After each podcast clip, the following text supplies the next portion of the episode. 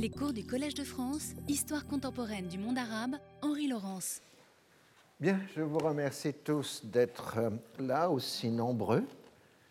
C'est impressionnant en tout cas pour moi.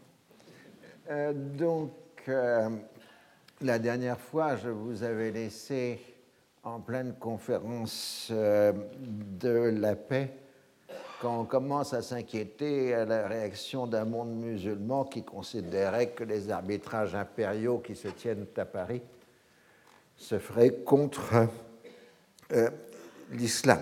Et Wilson avait dit, mais non, euh, simplement, ces peuples ne sont pas capables de se défendre même pour l'instant, donc ils ont besoin d'un moment de tutelle avant de pouvoir entrer à la société des nations. Ce sur quoi ensuite euh, Lloyd George a proposé à Wilson que les États-Unis prennent un grand mandat sur euh, l'Anatolie, ce qui a provoqué chez Clémenceau une crise de colère euh, en disant qu'il n'allait quand même pas expliqué aux Français que les Anglais ont mis les Américains en Asie pour en chasser les Français, ce qui risquerait de provoquer un état d'esprit mauvais chez les Français. il ajoute, ce qui est vrai, qu'il peut être considéré comme le moins colonialiste de tous euh, les Français et que donc il ne ferait pas comme les Italiens qui se sont retirés du Conseil des Quatre, mais qu'il serait prêt à démissionner si on allait euh, dans ce sens. Quant à la consultation des populations, euh, il dit qu'elle n'est pas possible sous occupation militaire britannique, parce qu'à ce moment-là, on sent immédiatement dans quel sens les votes auraient dû. Alors, euh, les algarades se continuent les jours suivants, mais sur un rythme plus modéré. Euh, il s'agit de savoir qui faisait quoi en 1918. Euh, L'autre George dit, mais nous, on faisait la guerre en Orient et vous ne la faisiez pas. Et euh, le Clémenceau lui répond, oui, on aurait aimé avoir plus de soldats britanniques euh, au printemps 1918 en France. Alors donc, cette crise que chacun dramatise permet aussi de faire progresser les choses avec tout un tas d'intoxications. La presse française qui est aux ordres sur ce point, puisqu'il y a toute une censure qui règne sur la presse française durant toute la conférence de la paix. La censure de la guerre n'a pas été levée. Donc les informations de la presse française sont jugées du point de vue international comme étant des, des signaux envoyés par le gouvernement. Donc la presse française commence à laisser entendre qu'on pourrait revenir sur euh, l'internationalisation, à l'internationalisation de la Palestine Weizmann explique aux Britanniques que le commandement français en Russie a été acheté par les bolcheviks. Et puis ensuite, il accuse à la fois les Rouges et les Russes blancs de vouloir provoquer un gigantesque pogrom. Lloyd George répond aussi que si on ne fait rien, il y aura euh, des violences anti-européennes en Syrie. Donc finalement, pour calmer le jeu, la Commission internationale se réduit aux délégués américains avec euh, leur assistant, donc M. King et M. Crane. À dire vrai, les Anglais se sont rendus compte qu'ils risquaient d'avoir des résultats gênants à la consultation, c'est-à-dire que les Palestiniens demanderaient le mandat français et les Syriens euh, le mandat anglais, ce qui n'était pas exactement l'objectif euh, recherché. Le 16 juin 1919, c'est la délégation turque du gouvernement de Constantinople qui passe devant le Conseil des Quatre. Euh, il parle de la nécessité de maintenir un État ottoman, mais euh, ils sont sèchement renvoyés dans leur pays dans l'attente des décisions les concernant. Et puis, comme vous le voyez ici, le 28 juin 1919, c'est la signature euh, du traité de Versailles. Euh, la date a été volontairement choisie comme étant l'anniversaire de l'attentat de Sarajevo, Les mécanismes de mes sont alors euh, nettement diminués puisque le traité principal a été rédigé. Il y a un second traité le même jour qui est signé d'ailleurs sur la Pologne, qu'on appelle aussi le traité des minorités, mais sur lequel on aura l'occasion de revenir. En tout cas, le Conseil des quatre est dissous puisque le soir même, Wilson repart pour les États-Unis et de même la délégation britannique euh, se retire. Autrement dit, euh, cette conférence de la paix a duré six mois et correspond à ce qu'on aurait appelé, euh, dans le langage du 19e siècle, un congrès européen, bien que ce soit un peu plus vaste qu'un congrès européen, puisque les Américains euh, y, étaient présents.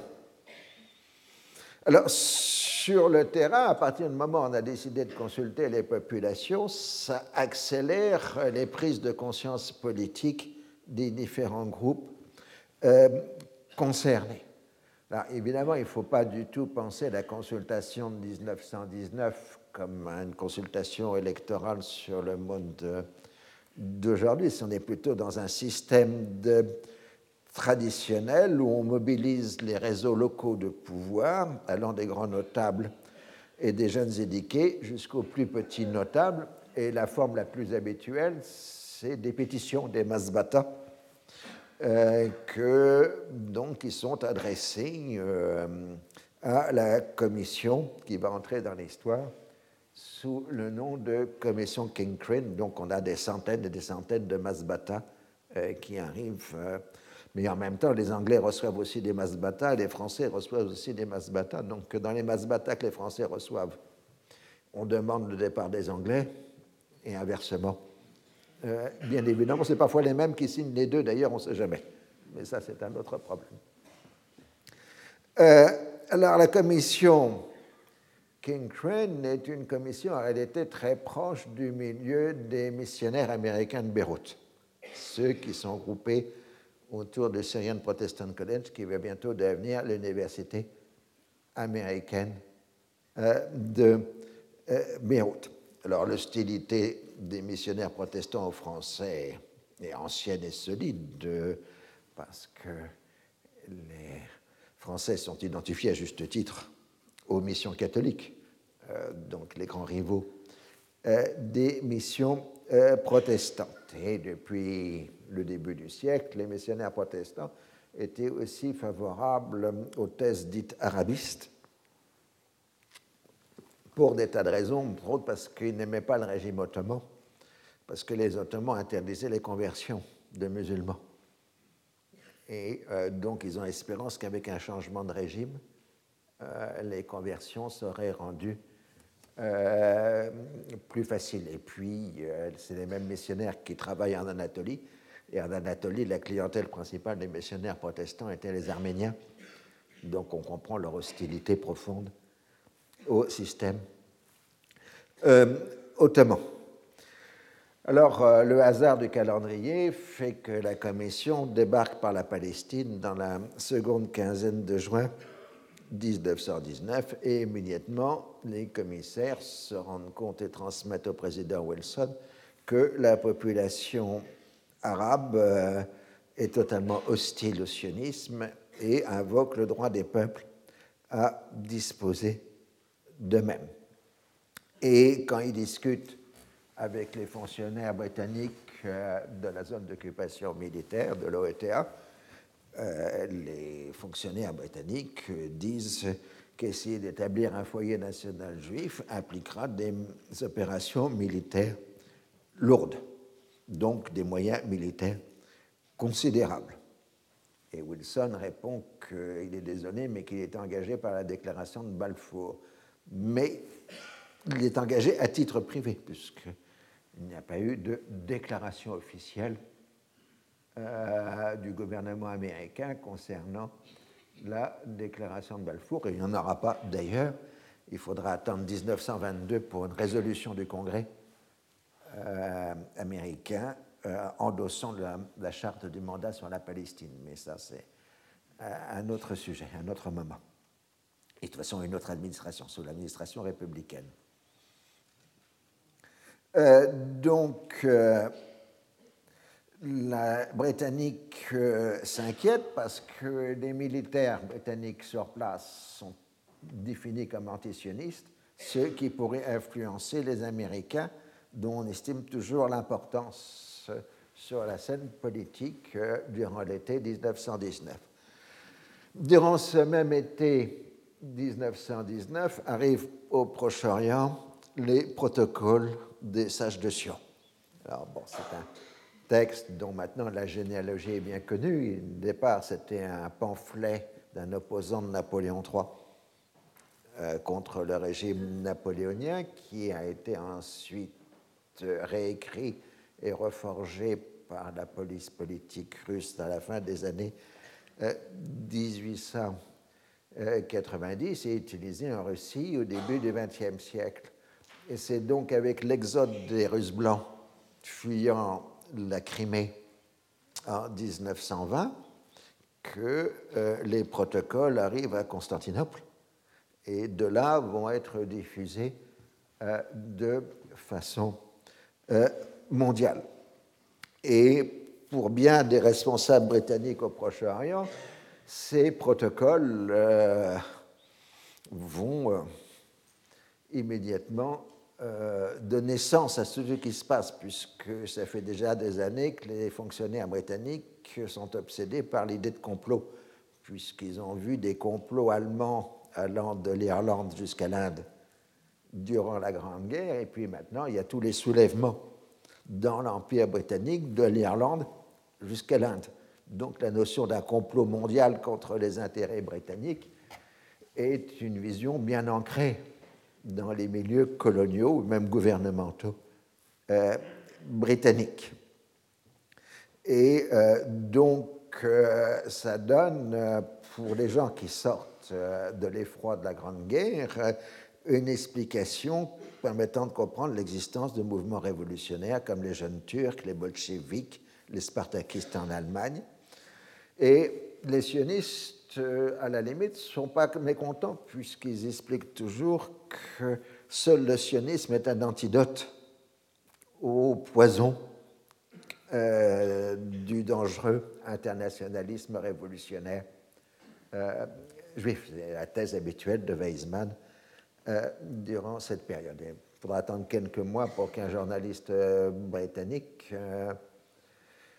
à Constantinople fasse la, découverte de la parenté entre le texte des protocoles et le pamphlet euh, contre euh, Napoléon III et qui reconstitue le circuit du texte, mais ce sera en 1923, et ça n'aura aucune importance puisque ça ne fera jamais changer quelqu'un d'opinion sur le contenu des protocoles qui continuent d'exister et d'être diffusés un bon siècle euh, après. Alors, en Syrie, euh, Faisal euh, a abandonné la perspective d'un accord avec les Français et joue la carte de l'exigence immédiate de l'indépendance, tout en laissant entendre aux Britanniques que si on accorde une indépendance, il accepterait ensuite un mandat britannique sur l'ensemble du Proche-Orient. Car sa stratégie est définie maintenant comme il dit, donc comme le refus d'avoir plusieurs mandats. Si on veut maintenir une forme d'unité arabe, il faut avoir un mandat unique. Et ça ne peut être que euh, les Anglais. Et il n'arrive pas à croire ce que les Britanniques commencent à lui dire systématiquement, qui est qu'il n'est pas question d'un mandat britannique sur la Syrie. Cette perspective est déjà est en train d'être abandonnée par les responsables britanniques au plus haut niveau mais lui ne veut pas y croire. Alors le 25 juin, la commission King Crane arrive en Syrie, sillonne le pays pendant un mois, et Faisal a fait élire un congrès syrien, euh, mais qui est essentiellement composé d'anciens députés euh, au Parlement ottoman, avec un programme maximaliste, indépendance totale de la Syrie, rejet de l'article 22 de la Société des Nations, de la Déclaration de Balfour, de l'accord Saïs-Picot et demande d'indépendance de la Mésopotamie. Alors, les Masbatas sont globalement en faveur d'une Syrie unitaire totalement indépendante, sous la forme d'une monarchie constitutionnelle, avec de préférence l'assistance, sinon un mandat des États-Unis, et ou en cas de refus de la Grande-Bretagne. À cette époque-là, c'est les États-Unis, c'est Wilson, c'est le droit des peuples à disposer d'eux-mêmes. Euh, l'image reste encore absolument éclatante.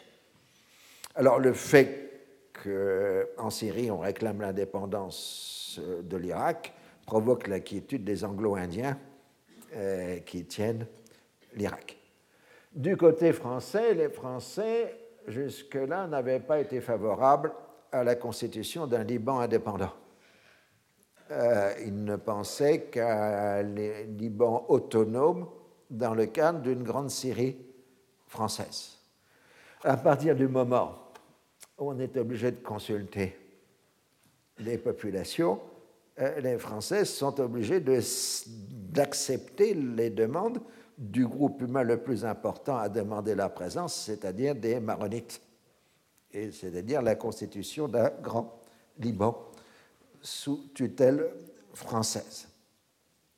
D'autant plus que, évidemment, les libanistes en profitent pour faire le maximum de pression et euh, le patriarche euh, Elias Oyek, euh, donc le grand patriarche maronite, arrive à Paris pour faire avancer les thèses en faveur du Grand Liban.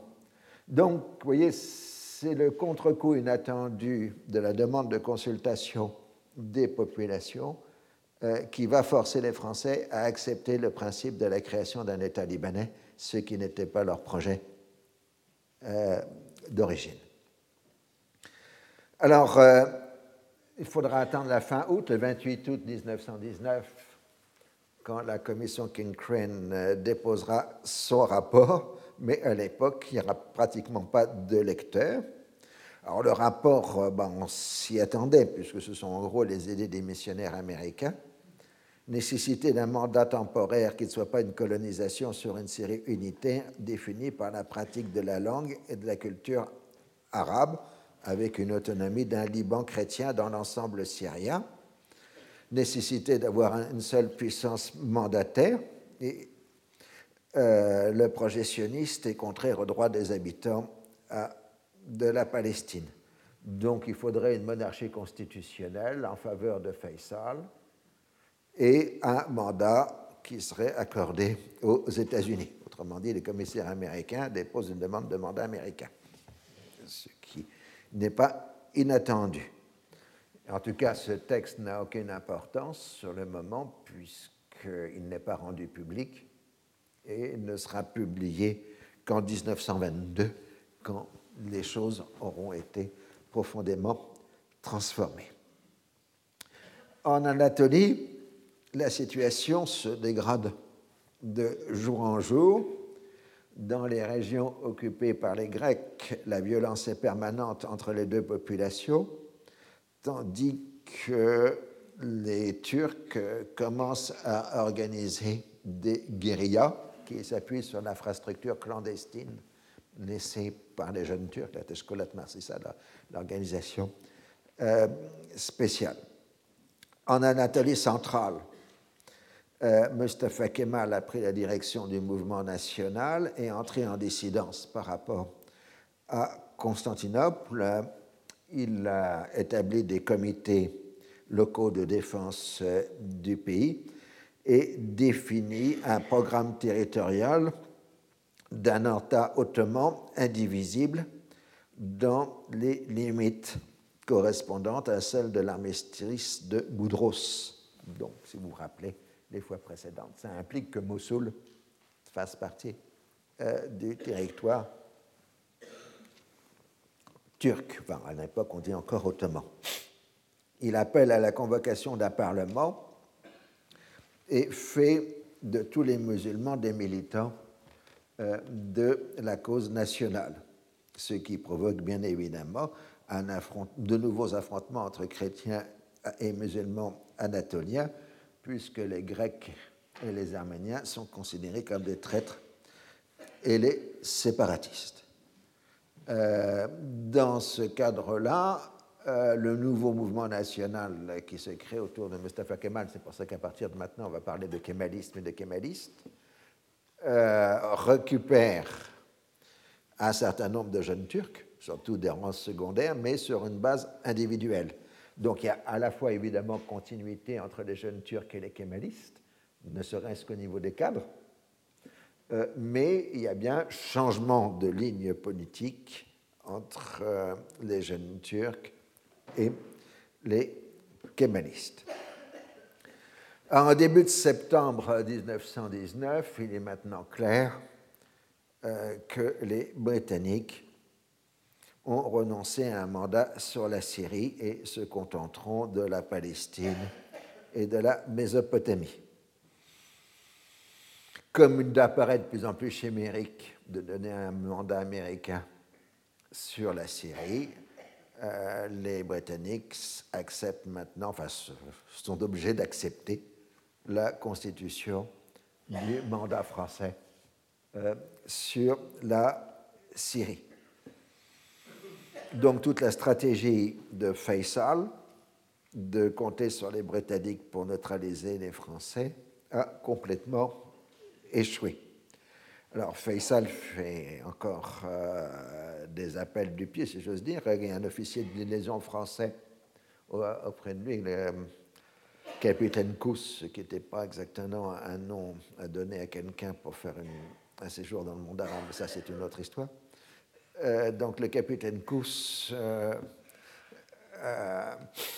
explique les confidences de Faisal ils disent, enfin Faisal me dit, c'est revenir entièrement sur les promesses qui nous ont été faites, c'est indiquer au monde musulman l'opposition formelle des puissances chrétiennes à la formation d'une puissance musulmane viable. Et Dieu sait comment pourrait se combler l'abîme qui, dans ce cas, viendrait à séparer à nouveau la chrétienté et l'islamisme.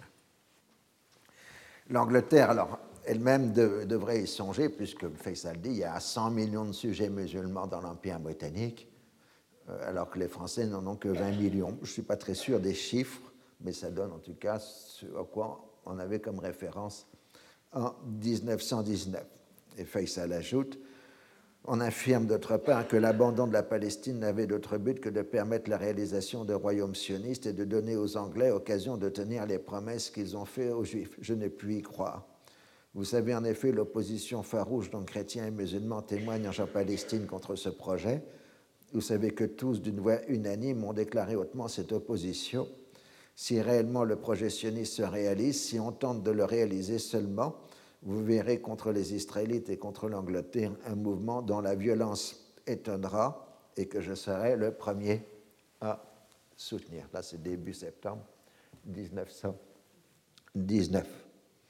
Alors, euh, pourquoi ce changement de politique britannique? Euh, D'abord, euh, parce que les Britanniques ont quand même compris l'avertissement de Clémenceau, qui est que s'il n'y a pas une solution satisfaisante à la question syrienne, il risquerait d'avoir une brouille durable entre Londres et Paris, ce qui n'est quand même pas souhaitable dans l'après-guerre.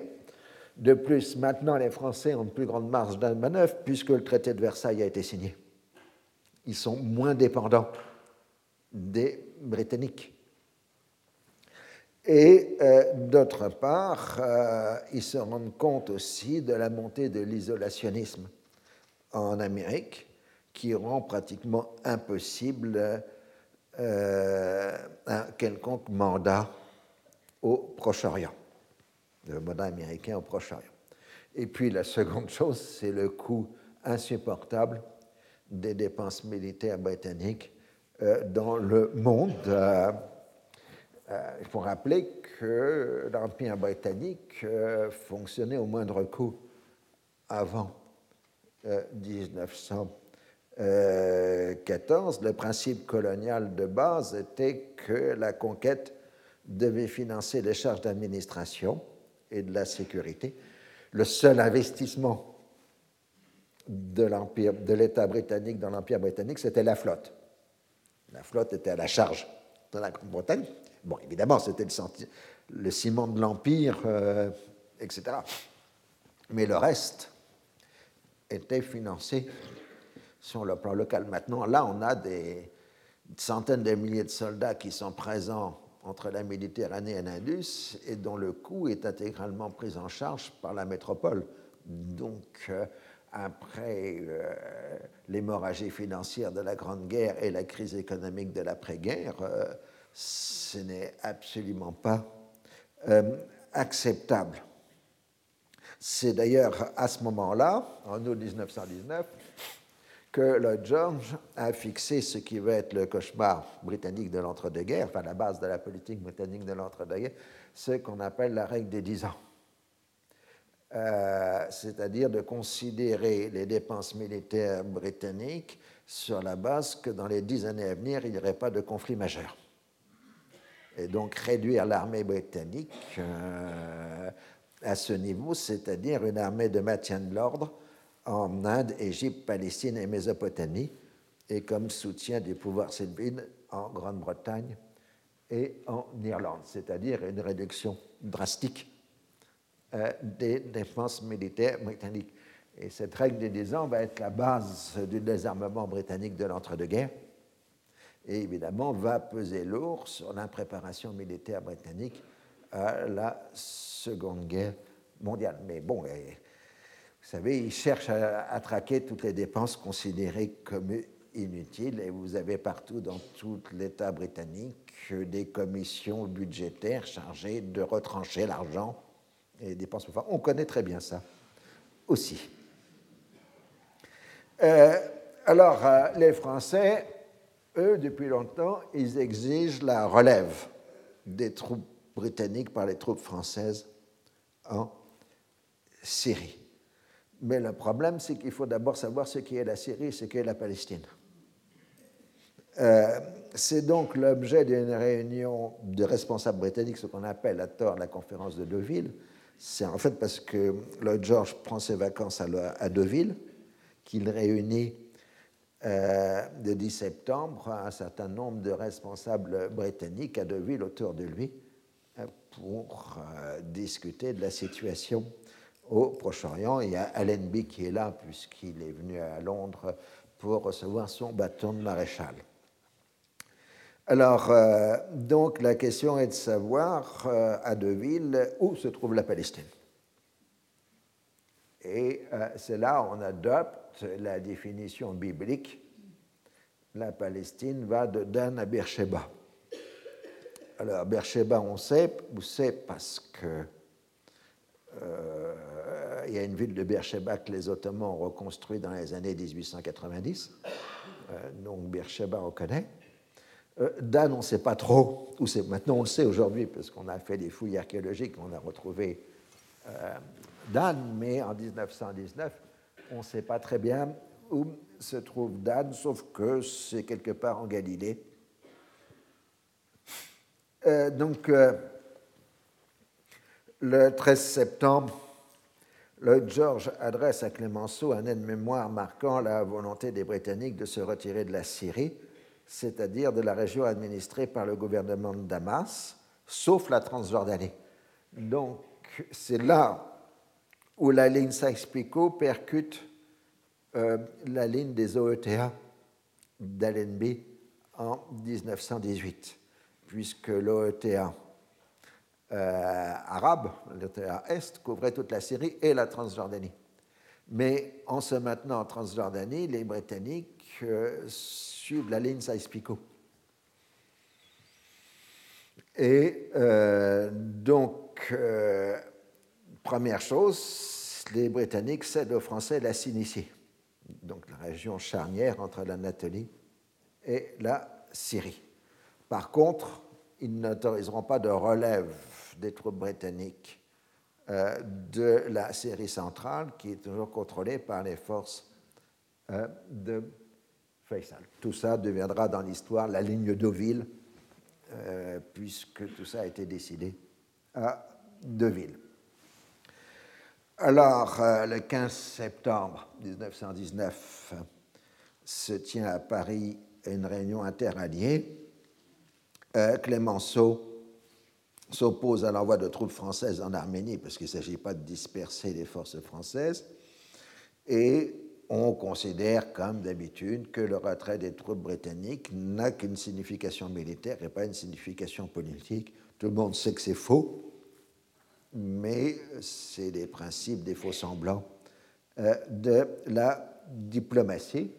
Et les Britanniques font savoir à Faisal qu'il n'a plus qu'à traiter avec les Français. Euh, Faisal répond le 24 septembre en affirmant que l'accord Saïs-Picot est invalide et qu'il s'en tient à la déclaration franco-britannique et à l'article 22. Mais Faisal euh, se trouve convoqué littéralement à Londres pour se faire euh, remonter les bretelles, comme on dirait, par les Britanniques qui disent maintenant il faut voir les choses avec les Français.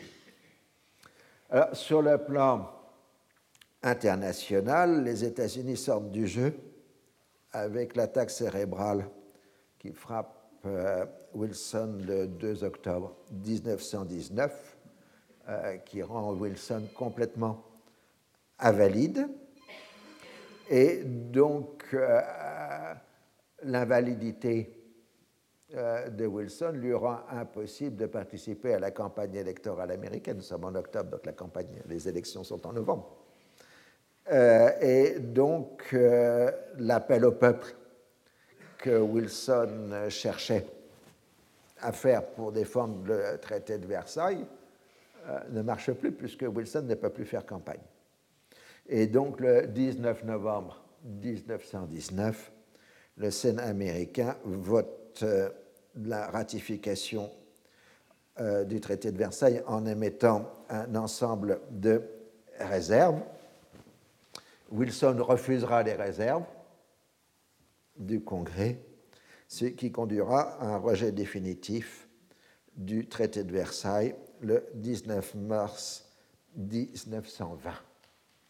Euh, donc ça, ce sont des moments essentiels pour la compréhension de l'après-guerre, puisque le retrait américain euh, du traité de Versailles euh, impliquera qu'il n'y a plus de garantie américaine sur l'application du traité, puisqu'il y avait un traité de garantie.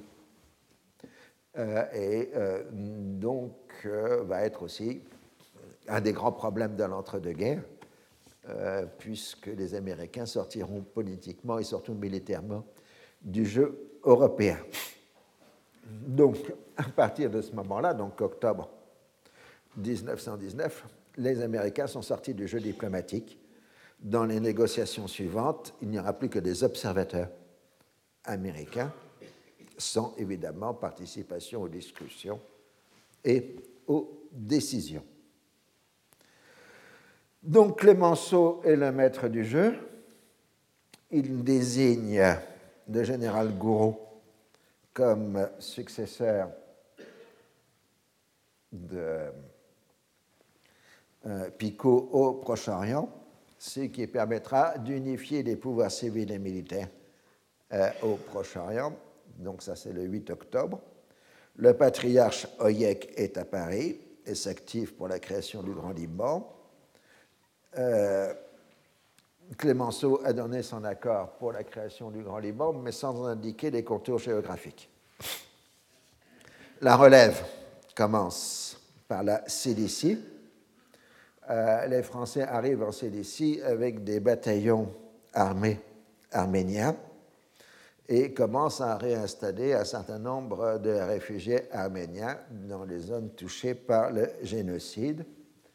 Les kémalistes répondent par une guérilla contre les Français et les Arméniens, tout en affirmant qu'ils y sont pour rien.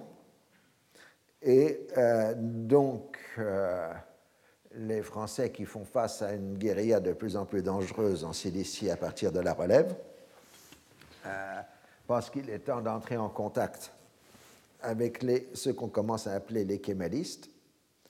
Et c'est le dernier acte de l'action de Picot comme haut commissaire. Il euh, rencontre euh, Mustafa Kemal du 5 au 7 décembre 1919.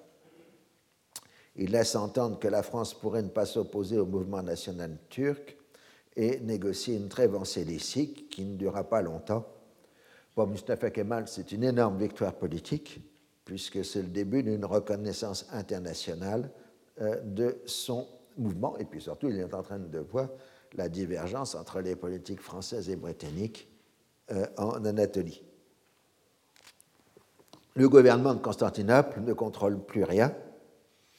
Euh, ses finances sont épuisées. La ville impériale occupée par les Alliés euh, devient un centre de regroupement de populations de réfugiés, d'une part d'Anatolie, mais d'autre part, comme je l'ai mentionné tout à l'heure, l'arrivée massive de Russes blancs qui fuient la Révolution et qui passent par Constantinople. Alors, certains responsables britanniques envisagent la constitution d'un État kurde allant du vilayet de Mossoul à la mer Noire. Mais les Français s'y opposent euh, parce que tant que le dossier de Mossoul n'est pas réglé, euh, les Français ne peuvent pas accepter la constitution d'un État kurde. Les Arabes n'en veulent pas non plus d'un État kurde parce qu'ils veulent une grande Mésopotamie. Et les Arméniens revendiquent le même territoire que les Kurdes.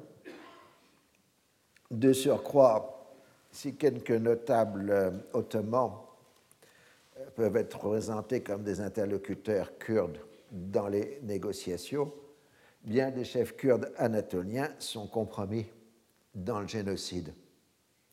Euh, de 1915 et craignent d'être mis en procès. Et en plus de cela, il y a tous les bénéficiaires des transferts de propriété qui ont accompagné le génocide. Et enfin, comme on l'avait déjà signalé la semaine dernière, il y a la question des femmes et des enfants kurdes euh, arméniens qui ont été convertis à l'islam et que les Kurdes ne veulent pas rendre. Ceci explique pourquoi les Kurdes refusent les propositions alliées d'un État kurde et euh, se tournent plutôt vers Mustafa euh, Kemal. Alors, on envisage toujours de trouver une solution politique à la question anatolienne on parle éventuellement d'un condominium franco-britannique sur l'Anatolie, mais ça paraît risible parce que ni les Français ni les Anglais ne veulent investir militairement dans une occupation complète de l'Anatolie. C'est grand, l'Anatolie. 750 000 km environ, hein. c'est une fois et demie la France, l'Anatolie. Euh, donc, euh, on voit mal faire cela. Euh, et on a un problème, c'est le problème d'un gouvernement turc. Soit on a un gouvernement turc sous tutelle franco-britannique, mais soit il sera trop faible et il ne pourra pas soumettre la révolte kémaliste, soit il sera trop fort, mais s'il est trop fort, il n'acceptera pas la tutelle euh, franco-britannique.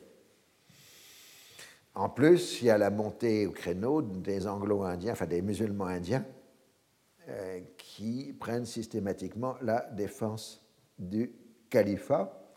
Et à l'époque, euh, Gandhi et le Parti du Congrès soutiennent la défense du califat des musulmans euh, indiens pour essayer de maintenir une unité entre hindous et musulmans en Inde. Alors, euh, pour les Français, il y a aussi le risque de voir une partie des Syriens basculer du côté des kémalistes, car après tout, euh, les Turcs, bah, ils étaient encore là il y a deux ans, hein. et euh, donc ils ont encore éventuellement des partisans. Alors, après s'être fait sérieusement admonesté par les Anglais, Faisal quitte Londres et revient à Paris. Et là, Clémenceau désigne le jeune orientaliste français Louis Massignon pour négocier avec euh, Clémenceau. Donc Massignon, qui précédemment avait été durant la guerre le second de Picot. Euh, et euh, c'était par ailleurs un ami intime de Sainz, si vous trouvez dans les opéras minora de Massignon un hommage en anglais à Sainz après la mort de Sainz euh, en 1919. Euh, et évidemment, à côté de Massignon, il y a Philippe Berthelot, qui lui n'était que le fils d'un professeur au Collège de France, tandis que Massignon allait devenir professeur au Collège de France. Ah, euh, c'est une histoire de famille quand même. Euh, et donc, Massignon va négocier pendant plusieurs semaines avec Faisal pour arriver à un accord dit provisoire qui est ensuite transmis à Clémenceau qui l'accepte. Et cet accord est signé le 6 janvier 1920. Alors mon ami Gérard Roury a montré que l'accord a été bien signé parce que pendant longtemps, on a prétendu que l'accord n'avait été que paraffé euh, et que donc il avait moindre valeur juridique. Et Roury, qui est récemment décédé, avait eu l'idée curieuse d'aller voir le texte original au Quai d'Orsay. Et là, il a trouvé la signature de Faisal. Et euh, donc, le texte a bien été signé le 6 janvier 1920. En gros, c'est un projet de mandat, mais plutôt dans la lignée de ce qu'on appellera le mandat conseil plutôt que le mandat tutelle. La France a bien le monopole de l'aide apportée dans tous les domaines civil et militaire au nouvel État syrien et le représentera dans le domaine des relations internationales. Le Liban sera indépendant et soumis à un mandat français, mais par exemple, l'article 6 montre la souplesse du projet, puisqu'il marque Damas sera la capitale et la résidence du chef de l'État. Le haut commissaire représentant la France aura sa résidence ordinaire à Alep se maintenant ainsi à proximité de la Cilicie, zone frontière où les troupes de protection seront normalement concentrées. Leur appel à l'intérieur de la Syrie se faisant sur la demande du chef de l'État syrien, d'accord avec le haut-commissaire français.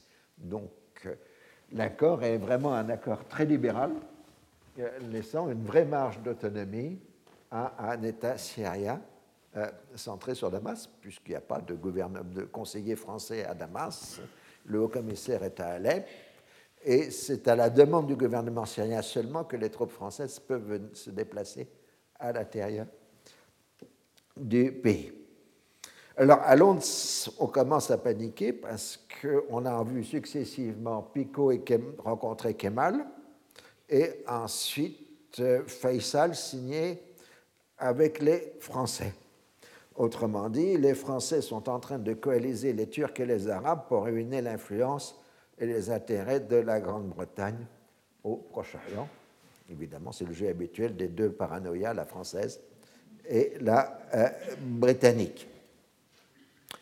D'autant plus qu'on déjà le pauvre gouvernement de Constantinople euh, est accusé de traiter clandestinement avec Mustafa Kemal et le 16 mars 1920, les Alliés font un coup d'État à Constantinople, euh, occupant tous les ministères et procédant à l'arrestation des nationalistes avec dissolution du Parlement ottoman. Alors certes, le nouveau gouvernement ottoman installé par les baïonnettes alliées proclame une fatwa euh, condamnant les kémalistes, mais en fait, euh, il, a complètement perdu sa légitimité.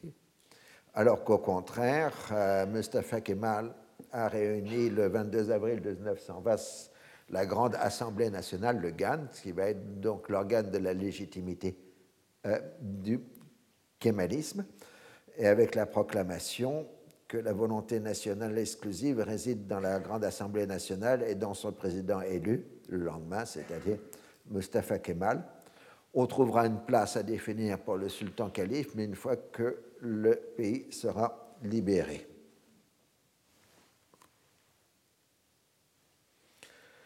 Alors, à ce stade, euh, début 1920, Français et Anglais jouent à front renversé.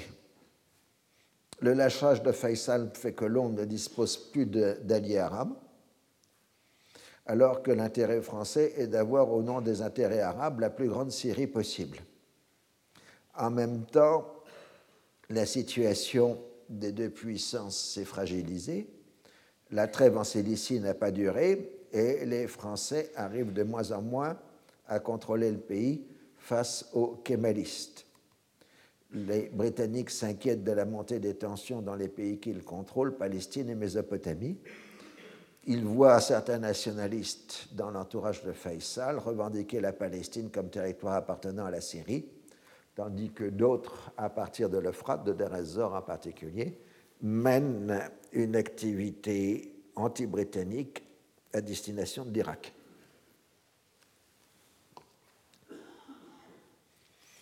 Alors Clémenceau sort du jeu, comme vous le savez, le 17 janvier 1920, euh, puisqu'il n'a pas eu la majorité des partis républicains pour euh, l'élection euh, présidentielle. C'est-à-dire qu'il ne s'est pas présenté. En fait, vous savez qu'à l'époque, la coutume était que les républicains se réunissaient à part pour désigner leur candidat et ensuite, il y avait l'élection elle-même. Et on élisait le, candidat des Républicains. En 1912, Clémenceau, euh, euh, Poincaré avait refusé. Il avait, il avait, perdu le vote des Républicains, mais il s'était maintenu, il avait été élu euh, malgré tout. Mais en 1920, Clémenceau lui, obéit à la règle et donc, comme c'est Deschanel qui a eu la majorité, euh, il s'incline. Bon, ben voilà, il, paye le prix de sa politique traditionnelle de 40 ans de vie politique. À chaque fois qu'il y avait un président présidentielle, il disait Je vote pour le plus bête.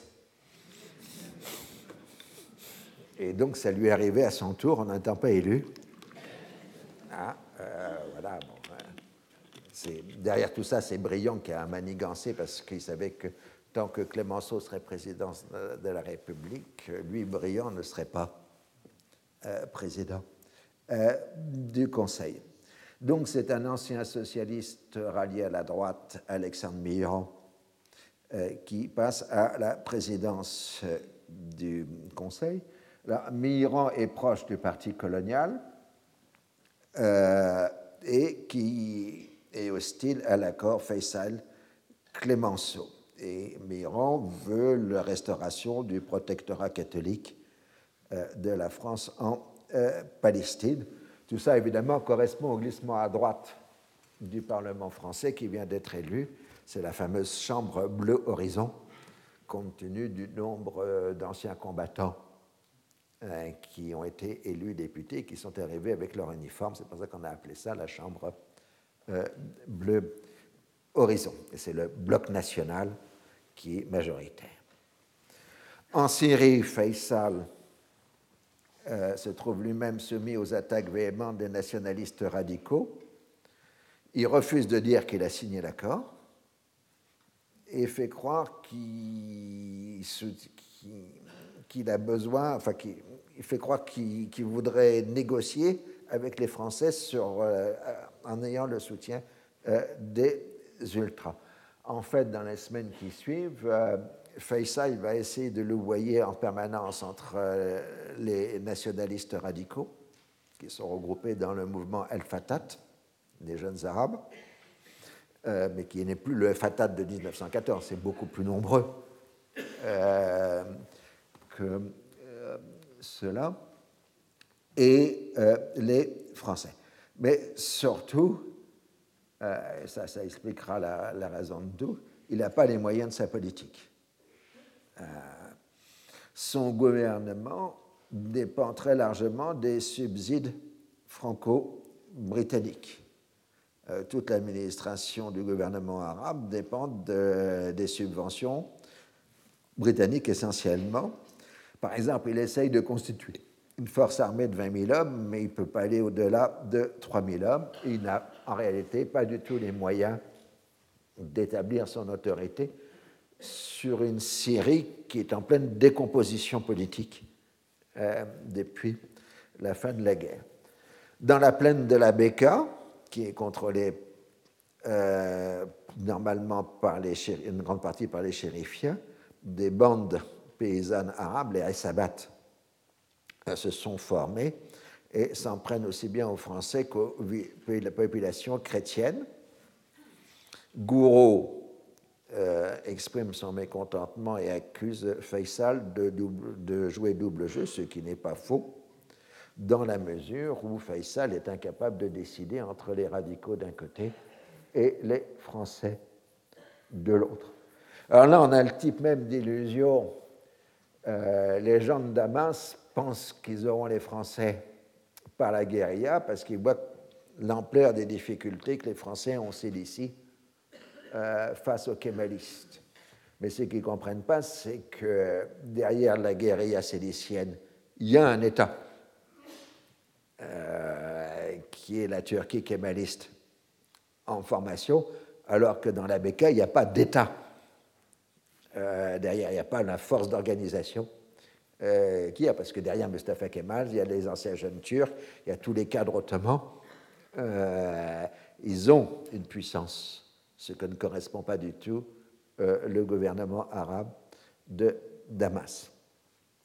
Alors Faisal appelle à la constitution d'un nouveau congrès syrien où les Palestiniens seraient représentés. Les Palestiniens de Damas, c'est-à-dire tous les jeunes qui sont ralliés à Faisal, tiennent un congrès en février 1920 à euh, Damas et exigent une Palestine indépendante au sein d'un État syrien unitaire. C'est toujours le projet de ce qu'on appelle la Syrie du Sud, avec fin de l'immigration juive et des droits accordés aux sionistes. Alors, puisqu'il n'y a plus de conférence euh, de la paix, euh, il n'y a plus maintenant, et que la Société des Nations n'a pas encore entré vraiment en fonctionnement, vous avez à voir euh, durant l'année 1920, enfin de, l'automne 1919 et l'année 1920, une série de conférences interalliées sans les Américains pour régler les dossiers suivants. Alors, le but des conférences interalliées, c'est de fixer les autres traités, euh, parce qu'on ne les a pas encore complètement euh, définis. Ainsi, la conférence de Londres du 12 au 23 février aborde des questions du Proche-Orient le 17 février. La question est quels sont les contours de la Palestine? Et euh, on accepte le principe que la Palestine, c'est la Terre sainte, donc de Dan à Beersheba. Et donc, on va se baser sur un atlas biblique rédigé par un révérend écossais, théologien écossais, nommé Adam Smith. Euh, et donc, c'est à partir des cartes d'Adam Smith que l'on va essayer de définir le mandat sur la Palestine. Mais les Anglais voudraient que la Palestine aille jusqu'au Litanie, euh, parce qu'ils ont besoin des ressources en eau, mais les Français lui répondent que le Litanie ne fait pas partie de la Terre sainte, selon les cartes euh, d'Adam Smith. Et euh, quant à Faisal, il refuse toute décision qui serait prise en son absence. Et le 6 février, le 6 mars 1920, le Congrès syrien se réunit. Le 7 mars, il proclame l'indépendance de la Syrie, Palestine comprise. Le Liban, dans ses limites de 1914, pourrait conserver son statut à condition de ne pas être soumis à des influences étrangères. Faisal est proclamé roi de Syrie. Euh, L'Irak doit être aussi indépendant et relié par une politique euh, de coopération. Le projet sioniste est invalidé. Là encore, regarde le texte arabe de la proclamation. On voit que le terme Ummah, nation, est utilisé aussi bien pour définir la nation syrienne que la nation arabe. Il n'y a pas encore la distinction que l'on fera plus tard entre nation et peuple, Ummah et Sham. La nation syrienne pourra atteindre au progrès désiré et devenir un membre actif dans le monde civilisé. En marge, un congrès irakien, enfin c'est des Irakiens qui sont présents à Damas, euh, proclame l'indépendance de l'Irak avec euh, comme roi d'Irak Abdallah, le frère aîné de Faisal. La réponse franco-britannique est que tout ça est nul et invalide, puisqu'il faut d'abord attendre la conclusion du traité de paix avec l'Empire ottoman. Et euh, ce, traité de paix doit être définitivement rédigé dans la prochaine conférence interalliée euh, qui doit se tenir à San Remo. Et donc Faisal est invité à venir participer aux travaux de la conférence euh, de San Remo. Alors Faisal répond qu'il est prêt à venir en Europe à condition de recevoir préalablement des assurances sur la reconnaissance de l'indépendance de la Syrie. Et les Français disent nous sommes d'accord pour l'indépendance de la Syrie par rapport aux Ottomans. Donc évidemment, on joue toujours euh, sur les mots. Dans ce contexte, l'explosion de violence que tout le monde attendait avec appréhension en Palestine se produit le 4 avril 1920 euh, lors des fêtes, de la fête du Nabi Moussa, du prophète Moïse, à Jérusalem. Comme toujours dans ce genre d'affaires, un incident mineur provoque un déchaînement de violence qui dure deux, trois jours. Les pertes juives sont de 5 tués et 18 blessés. Pour les musulmans, de 4 tués et un blessé. Mais compte tenu du fait qu'un certain nombre de blessés musulmans n'ont pas été présentés aux hôpitaux, et donc on n'a pas le chiffre exact. Et trois chrétiens blessés, même raison, un certain nombre de blessés ne sont pas allés. Alors, euh, pour euh, les, euh, les sionistes, les émeutes de Nabi Moussa représentent la poursuite de la politique des pogroms, et donc ils accusent directement les Britanniques de collusion avec les émeutiers, comme les Cosaques étaient en collusion avec les pogromistes euh, dans l'Empire euh, russe. Les militaires britanniques, eux, demandent de la réduction drastique des activités sionistes qui ont multiplié les provocations envers les Arabes. Faisal déplore les événements, mais exige euh, qu'il faut apaiser les craintes des musulmans qui croient que le seul plan des juifs est de soumettre les musulmans à toutes sortes de subordination, d'oppression et de mauvais traitements afin d'arriver à la fin à les expulser de leur pays afin d'y établir un gouvernement juif.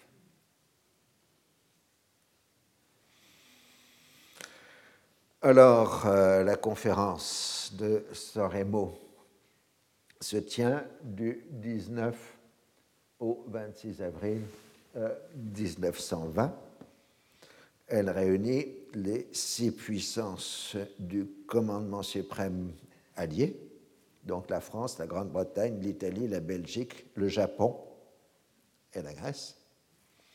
Les États-Unis sont présents sous forme d'observateurs Faisal a refusé de venir et une délégation arabe euh, dirigée par Nouri Sarid Pacha, donc l'Irakien, celui qui va mener toute la politique irakienne pendant des décennies, euh, est là, mais mm, Nouri Sarid n'est pas admise euh, aux délibérations. Alors, qu'est-ce qui va se dire, se faire à San Remo ben, Vous le saurez la prochaine fois. donc, vous avez les cinq minutes réglementaire. Bien. Alors, euh, évidemment, une conférence interalliée, c'est un ordre tout à fait chargé, surtout en, après-guerre. Euh, en ce qui concerne le Proche-Orient, euh, il y aura deux jours qui seront consacrés, les 24 et 25 avril 1920 et le motif de la réunion est la rédaction des articles du traité qui doit être conclu avec l'Empire ottoman.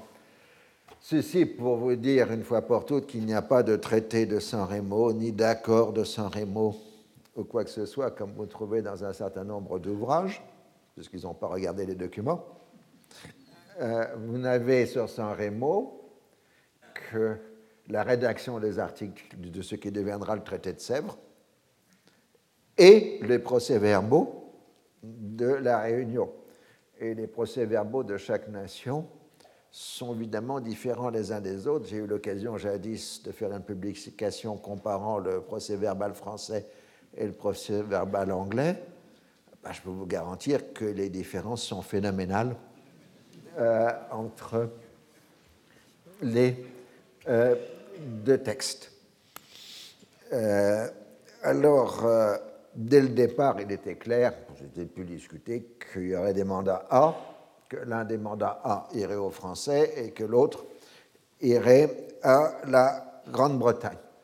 Donc l'essentiel de la discussion de Saint-Rémy a porté sur l'interprétation de la déclaration euh, Balfour. Les Français disant que puisque la déclaration Balfour respecte les droits civils et religieux des populations non juives, le protectorat catholique faisait partie des droits religieux de la population non juive de la Palestine, alors que, bien évidemment, les Britanniques et les Italiens ne voulaient pas entendre parler du protectorat euh, catholique de la France. Du coup, les Français ont insisté sur la défense des droits politiques des populations non juives de Palestine, les Anglais impliquant qu'en anglais, ce qui est parfaitement faux, droit civil comprend droit politique, la mauvaise foi de leur Curzon étant assez extraordinaire euh, sur ce point. Euh, et euh, donc, les Français en ont tiré comme conclusion que les Britanniques avaient abandonné l'idée de faire une Palestine totalement juive. C'est en tout cas la conclusion qu'en tirera le représentant français euh, Philippe Berthelot. Euh, ça amènera donc à la rédaction des articles du traité de Sèvres, affirmant donc que la Syrie et la Mésopotamie devront être reconnues provisoirement comme États indépendants à condition de recevoir les conseils administratifs et des secours par un mandataire. Donc c'est la théorie du mandat. Les frontières ne sont toujours pas fixées définitivement à San Remo, ce sera l'objet des discussions euh, suivantes. Euh, pour la Palestine, en application de l'article 22, euh, sera donc bien donné un mandat euh, britannique euh, sur la base de la déclaration de Balfour. Et ensuite, on reprend euh, le texte de la dite déclaration avec une commission qui sera désignée pour étudier les questions et réclamations concernant les différentes communautés religieuses et en établir le règlement. Et donc, on admet, ça c'est la principale décision, mais c'était acquis dès le départ, que la France aura un mandat sur la Syrie et la Grande-Bretagne un mandat sur la Mésopotamie et la Palestine. Euh, on admet pour la Palestine que ce sera de Dan à Beersheba et qu'il y aura continuité territoriale entre la Palestine mandataire et la Mésopotamie mandataire. Voilà ce qui s'est dit et décidé à San Remo, qui n'a pas encore complètement défini les cartes, mais qui a acté définitivement les mandats. C'est ça l'importance euh, de euh, San Remo. Alors, euh, le problème, c'est comment faire passer un traité de paix avec l'Empire ottoman. Foch, qui représente euh, ce qui s'appelle toujours le commandement interallié, a exigé 27 divisions pour faire le travail, c'est-à-dire une armée très considérable. Et évidemment, euh, ni les Français ni les Anglais ne sont prêts à fournir 27 divisions pour imposer le traité. Euh, à l'Empire ottoman.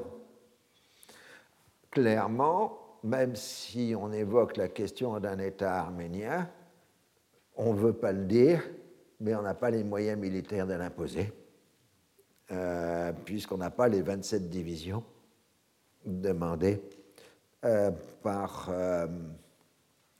Donc on promet simplement de fournir quelques armements aux Arméniens, ce qui est une promesse assez vaine. Du coup, bah, on botte en touche et on demande à Wilson un mandat américain sur l'Arménie. Euh, vu l'état de Wilson, euh, on risque pas grand-chose.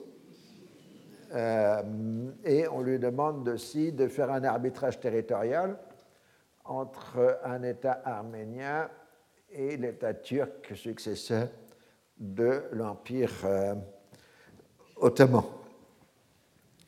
Et euh, bon, Wilson, qui aura dans l'intervalle à peu près récupéré, ou grande partie récupérée de son AVC, euh, pourra donner une définition de, de frontière entre la Turquie et l'Arménie à la fin novembre 1920.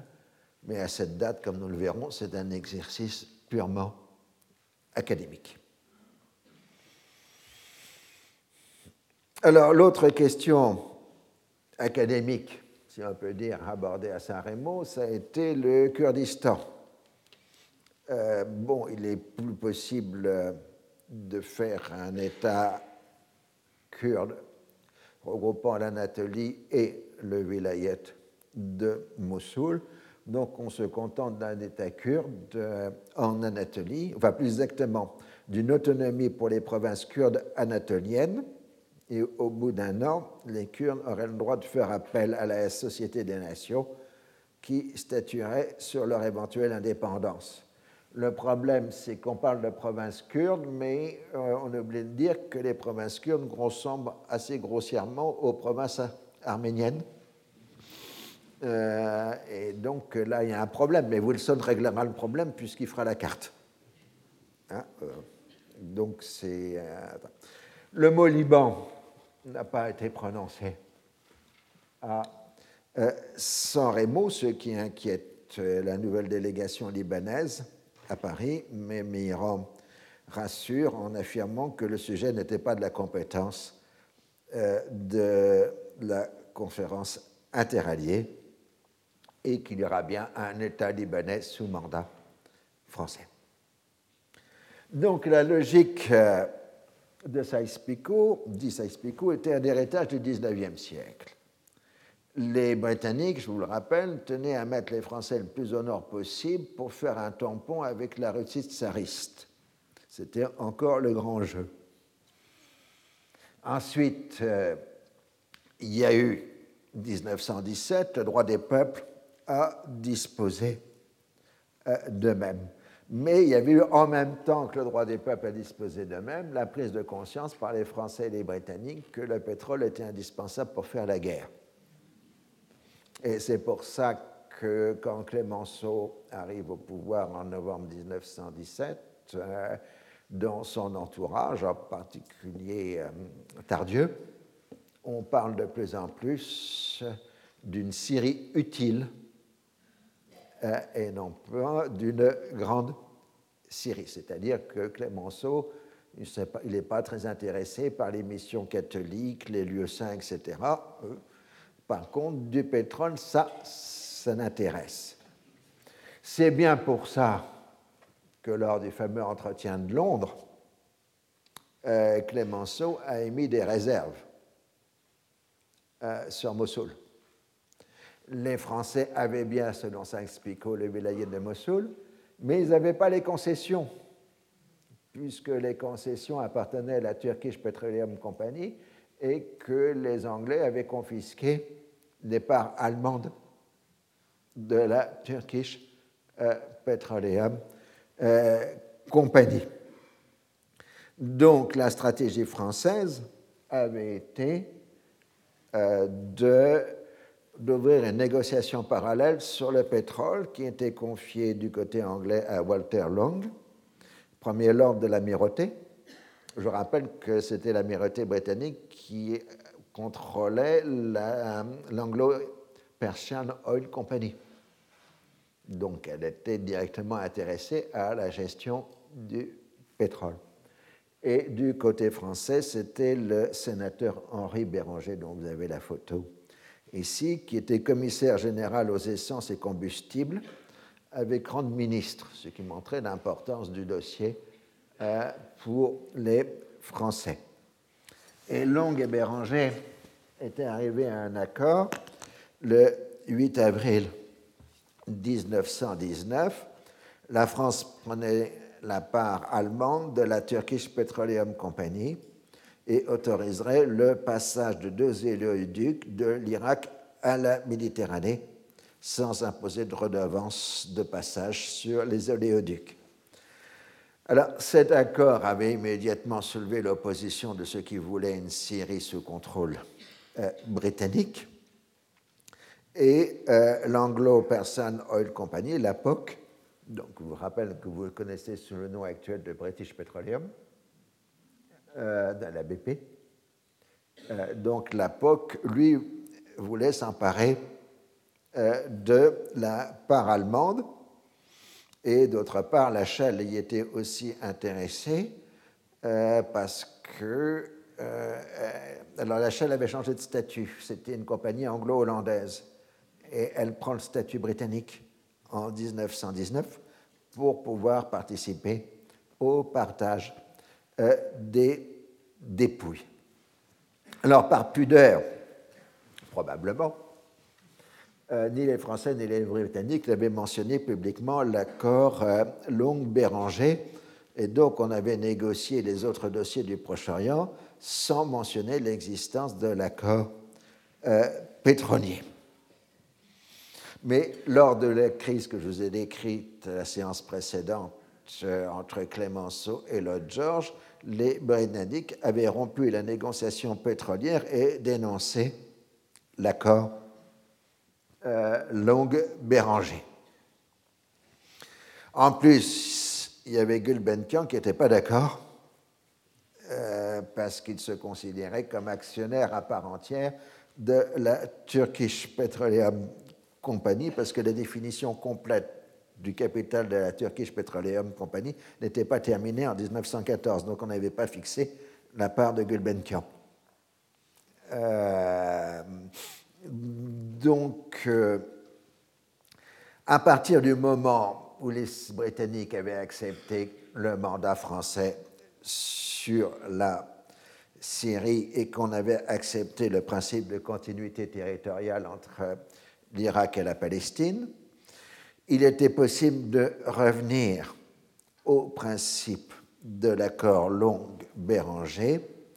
Et curieusement, n'est-ce pas, le 25 avril 1920, le même jour, à San Remo, le même lieu, un nouvel accord avait été conclu par le Britannique John Cadman et le Français Philippe Berthelot, euh, qui ensuite avait été signé par Lloyd George et Meira. Euh, cet accord prend en compte la question pétrolière sur un plan mondial. C'est le premier accord de partage pétrolier euh, mondial, puisqu'il concerne la Roumanie, l'Asie mineure, les territoires de l'ancien empire russe, la Galicie, les colonies françaises, les colonies britanniques de la couronne, pas les dominions. En ce qui concerne la Mésopotamie, la France recevrait 25% de la production des champs pétroliers s'il s'agit d'une compagnie d'État ou 25% du capital s'il s'agit d'une compagnie privée. Et la France accordera le passage sans redevance des deux pipelines à travers les sphères d'influence françaises. Donc on reprend le cadre pour le Proche-Orient de l'accord Langue-Béranger. Maintenant, c'est un accord mondial de partage euh, des ressources pétrolières des deux grands empires coloniaux euh, de 1920. Alors maintenant, nous allons changer de géographie pour passer au Caucase. Et je vous dis, c'est très très compliqué. Euh, alors, durant toute l'année 1918, les Britanniques ont craint l'expansion de Jihad Menen Germany, utilisant les territoires de l'Empire russe en décomposition, d'où leur intervention militaire euh, dans euh, le Caucase. Et puis, de ce fait, les Britanniques s'étaient complètement emmêlés dans les affaires du Caucase qui étaient extrêmement euh, compliquées, puisque si à Paris, les Anglais soutiennent la thèse d'un État arménien, sur le terrain, euh, les Anglais soutiennent plutôt la cause d'un État azéri euh, dans le Caucase au détriment euh, des Arméniens. Et puis dans les régions de peuplement mixte arméno-azéri, c'est-à-dire le Karabakh, le Zangezur, on avait des violences ethniques considérables entre Azéris et, euh, et. Et en plus, il y avait un conflit territorial entre la Géorgie indépendante et l'Arménie indépendante. Il s'agit là de l'ancienne Arménie russe, puisque tout le Caucase est théoriquement indépendant, puisqu'avec la Révolution, tous les contacts ont été coupés avec la Russie euh, bolchevique. Dans le Caucase du Nord, c'est la guerre civile russe entre les Blancs de Denikin, alliés des Britanniques, et euh, l'armée rouge. Alors, les Blancs veulent soutenir, euh, veulent rétablir une autorité russe euh, dans le Caucase, ce qui provoque le soulèvement des musulmans du Daghestan et de Tchétchénie. Donc, c'est le désordre à peu près absolu euh, dans toutes ces régions. Dans ce cas, les Arméniens sont les alliés des Blancs et les Azéris sont les alliés des musulmans, qui sont par ailleurs soutenus par l'armée rouge. Essayez d'y comprendre quelque chose. Hein. Alors, euh, c'est pour ça que pour essayer de se sortir de tout ça, les Britanniques ont proposé aux Américains de prendre le mandat sur l'Arménie. Euh, mais les Américains, pas fous, avaient évidemment euh, refusé. Et finalement, ce qui se passe, c'est que les kémalistes font l'alliance avec les forces rouges, avec les rouges, donc avec l'armée rouge, contre les États caucasiens en voie de formation. Le but des kémalistes était d'établir un corridor entre les régions tenues par euh, les kémalistes et l'armée rouge, ce qui les oppose à la fois aux Arméniens chrétiens et aux Azéris pro-britanniques. Mais à la fin de 1919, l'armée blanche de Dédékine s'effondre. Les Blancs s'enfuient par la mer Noire vers Constantinople, je vous l'ai dit, l'arrivée des réfugiés russes à, Constantinople. Alors, au début de 1920, les les Britanniques tentent de coaliser les trois pays caucasiens, Géorgie, Arménie et Azerbaïdjan, contre la progression de l'armée rouge, mais il n'est pas possible aux Britanniques, par manque de moyens, d'envoyer des forces conséquentes dans la région. Ce qui fait qu'en avril 1920, l'Azerbaïdjan s'effondre, Bakou repassant aux mains des Rouges, tandis que l'Arménie et la Géorgie tiennent encore, mais elles sont prises entre les forces rouges et les forces kémalistes. Mais il y a un moment de répit à ce moment-là parce que l'essentiel de l'armée rouge est consacré en Pologne. C'est la tentative d'invasion de la Pologne euh, par euh, l'armée rouge euh, au printemps 1920. Vous savez, il y avait la mission militaire française avec Végan et De Gaulle. Pour encadrer l'armée polonaise face à la progression de l'armée rouge. Alors juste le commissaire politique qui tenait la région entre la mer Noire et la Pologne, c'était Staline. Hein. Alors il a donné des ordres qui étaient contradictoires aux ordres qui étaient donnés sur le front polonais, ce qui accroissait le désordre du côté des bolcheviks. Alors la question, c'est où passera la frontière entre la Turquie et la Russie? Euh, Lénine voudrait maintenir la frontière de 1914, mais les kémalistes euh, sont plus rapides en lançant l'offensive euh, contre l'Arménie. Et donc, ils vont réoccuper les territoires que les Ottomans avaient perdus en 1878, Kars, Adahan et Batum. Et euh, de ce fait, euh, la jonction entre l'armée rouge et les forces kémalistes en 1921 euh, fixera les frontières définitives entre la Turquie et les républiques de Géorgie et d'Arménie qui sont maintenant devenues sous le contrôle russe. Nakhichevan sera autonome par rapport au sein de l'Azerbaïdjan et de la Djari, musulmane, région de Batoum, au sein de la Géorgie. D'où le paradoxe du traité de Kars du 13 octobre 1921 qui donne à la Turquie kémaliste un, droit de contrôle sur les frontières intérieures de l'Union soviétique en formation. Euh, puisque la Turquie devient garante de l'autonomie du Narkitchevan et du Karabakh. Euh, donc beaucoup des problèmes d'aujourd'hui dans les régions caucasiennes dérivent de la situation euh, de 1921. Quant au pétrole de, Bakou, qui est évidemment un enjeu essentiel, puisque Bakou était le deuxième lieu de production mondial après l'Amérique, euh, il passe aux mains des soviétiques et donc, toute l'Union soviétique va fonctionner pendant des décennies sur le pétrole euh, de Bakou et de la Caspienne. Alors, euh, en Asie centrale, on a eu une nouvelle variante du grand jeu. Euh, durant toute l'année 1918, les Blancs et les Rouges s'étaient battus, combattus en Asie centrale les Rouges tenant le nord de l'Asie centrale et la capitale coloniale de Turkestan, Tashkent. Euh, comme en fait ils étaient un îlot européen au sein d'une population musulmane, les Rouges se sont appuyés sur les prisonniers de guerre autrichiens qui avaient été relégués en Asie centrale par le régime tsariste.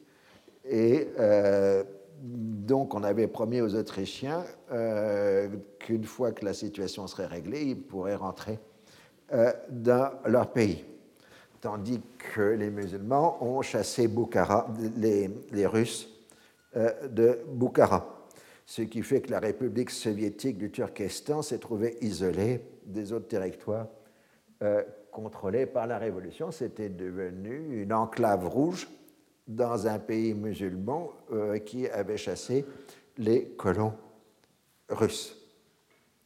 Alors, les Britanniques euh, suivent ça avec inquiétude parce que les troupes britanniques sont juste à côté. Ils sont sur le bord de la Caspienne euh, en Iran. Et euh, il y a, comme dans le Caucase, une substitution d'ennemis, puisque c'est plus la menace allemande, comme en 1918, mais la menace bolchevique. Et du coup, les troupes britanniques vont faire des interventions militaires au sein de l'Asie centrale euh, pour euh, défendre, euh, enfin pour se défendre contre les, les rouges. Tout ça, c'est à peu près, comment dire, canto-maltaise, hein, vous voyez, pour à peu près avoir une idée de ce qui se passe là-bas.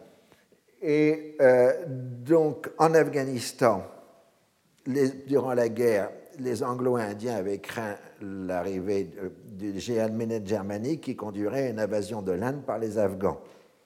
Donc, ils avaient disposé un cordon de troupes euh, en Iran pour isoler le pays et interdire l'arrivée des émissaires germano-ottomans. Et évidemment, à la fin de la guerre, l'Afghanistan, voulant montrer son indépendance, avait demandé à participer à la conférence de la paix à Paris ce qui avait été euh, refusé. Mais comme les Anglais sont occupés par l'agitation nationaliste en Inde avec l'affaire d'Arimsa, euh, les Afghans euh, lancent une attaque contre l'Inde britannique le 3 mai 1919. C'est ce qu'on appelle la troisième guerre anglo-afghane.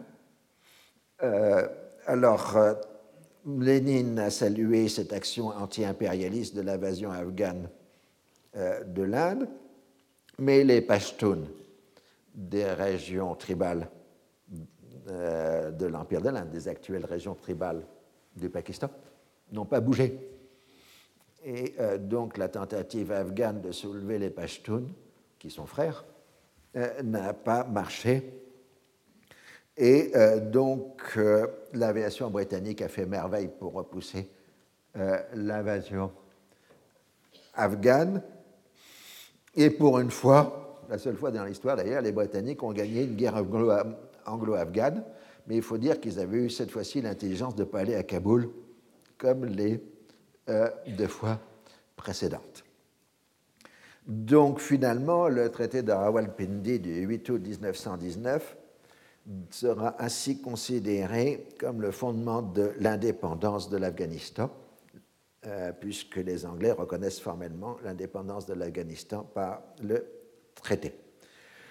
Là, il faut bien comprendre que le risque pour les Britanniques, à partir de ce moment-là, c'est de voir une collusion entre le bolchevisme et le pan-islamisme, c'est-à-dire que le djihad made in Germany est en train de se transformer en Jihad Miden Moscou. Euh, ce qui provoque de nouveau des inquiétudes euh, du côté des puissances euh, coloniales. donc, en 1920, il faut bien comprendre pour les Britanniques qu'en gros, on a à la fois la menace russe comme au 19e siècle, plus le djihad euh, qui avait été inventé par les Allemands. Mais en fait, pour l'instant, les soviétiques, enfin les que soviétiques, on dira ça un peu plus tard, mais à l'époque on dit bolcheviks, les bolcheviks sont surtout occupés à réprimer durement les velléités d'indépendance des musulmans de l'Empire russe. Et euh, donc, dans le Caucase, ils jouent entre Azéris et Arméniens pour faire basculer les uns ou les autres dans le régime. Alors, ce n'est qu'en septembre 1919 que l'armée rouge réussit à casser l'encerclement de Tashkent et de faire la jonction avec les positions des rouges à Tashkent. Et la reconquête de l'Asie centrale sera terminée par la chute de Khiva et, en février 1920 et de Bukhara en septembre 1920. Et bien évidemment, les forces blanches et les musulmans révoltés euh, se réfugieront en Perse, en Afghanistan et en Chine. La petite euh, élite musulmane réformiste a rejoint le mouvement révolutionnaire dans le but de détruire le pouvoir des grands notables musulmans conservateurs. Elle a été ensuite rapidement éliminée par le pouvoir bolchevique. Il faut être clair, la révolution en Asie centrale a été essentiellement le fait des colons russes qui ont monopolisé le pouvoir. Et la résistance musulmane au retour de l'autorité russe va s'incarner par des bandes armées, les basmachi, qui vont tenir les campagnes jusqu'au début des années 30 contre la domination russo-soviétique, qui seront définitivement limitées parce qu'en gros, les Russes maintenant une politique génocidaire euh, en euh, Asie centrale, enfin les soviétiques.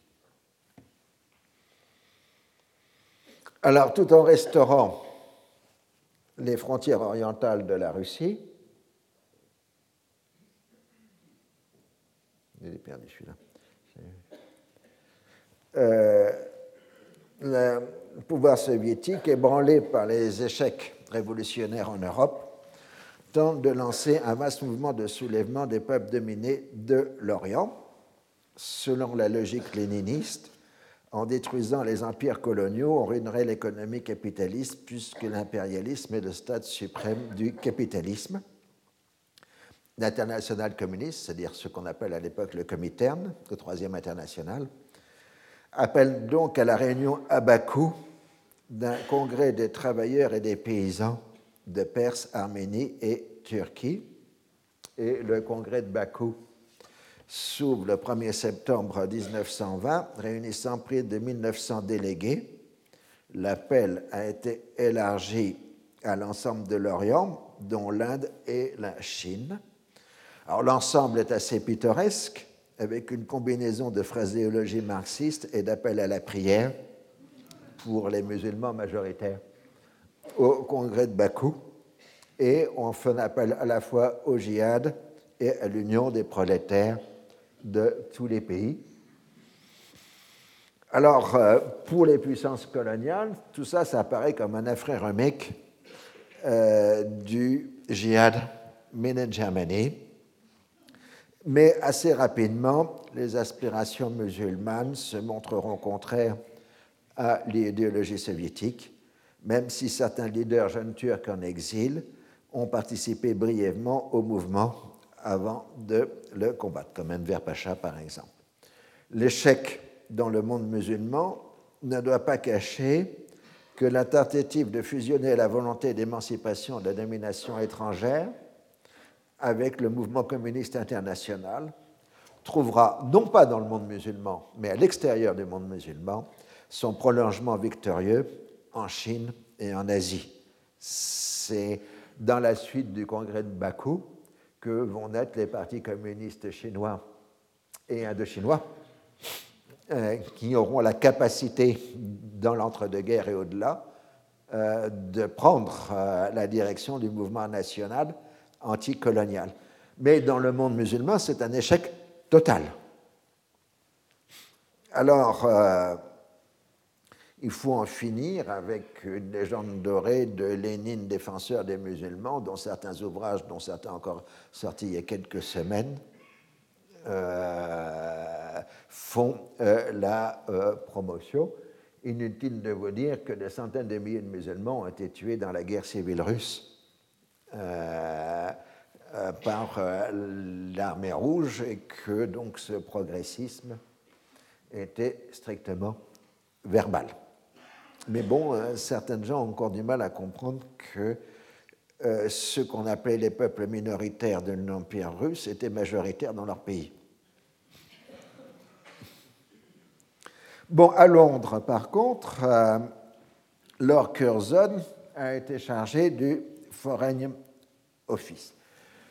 Curzon se considérait comme un grand spécialiste de la Perse D'ailleurs, tout ce que Lénine savait de la Perse, c'était en a lu Curzon. Euh, bon, ça c'est assez amusant à suivre. Donc voilà leur Curzon à cette époque euh, de sa vie. Alors le rêve un des grands rêves de Curzon était d'établir une domination britannique de la Perse. Il travaillait depuis euh, des décennies et maintenant qu'il n'y a plus de Russes, l'affaire lui paraît réglée en achetant un certain nombre d'hommes politiques euh, persans. On ferait passer un traité qui mettrait toute l'économie et toute la politique persane aux mains euh, des Britanniques. Ce qui permettrait au passage aussi d'établir un cordon sanitaire autour de l'Union soviétique en formation. En effet, les soviétiques avaient plutôt bonne presse en Perse dans la mesure où vous avez dénoncé tous les accords coloniaux et abandonné tous les intérêts russes qui existaient dans la Perse avant 1914. Alors, euh, la convention anglo-persane du 9 août 1919 reprend les projets du 19e siècle. La Grande-Bretagne doit fournir des experts à la charge de la Perse pour réformer l'administration et équiper une armée moderne. Un prêt de 2 millions de livres sterling gagé sur les douanes doit permettre le lancement d'un programme de mise en place d'infrastructures, en particulier ferroviaires.